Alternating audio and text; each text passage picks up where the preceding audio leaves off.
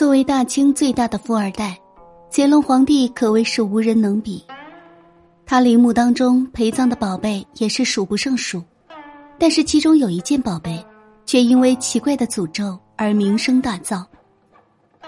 历史上有众多帝王都热衷于古玩收藏，但都比不过乾隆皇帝这个最大的古玩收藏家。他在位皇帝六十年和太上皇四年。这六十四年，一直广纳奇珍异宝，甚至这些宝贝跟随他一直入坟。他收藏的古玩中最具传奇色彩的，莫过于他那一柄随身携带的九龙宝剑。传说中，只要碰过他的人，全都丧命，无一幸免。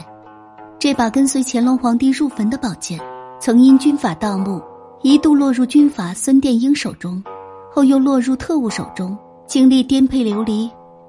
经历了颠沛流离，最终化为紫金山的一抔春泥。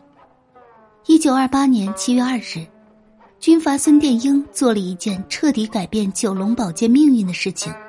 这一天，孙殿英以演习之名，公然包围乾隆陵墓所在地——河北省遵化县清东陵。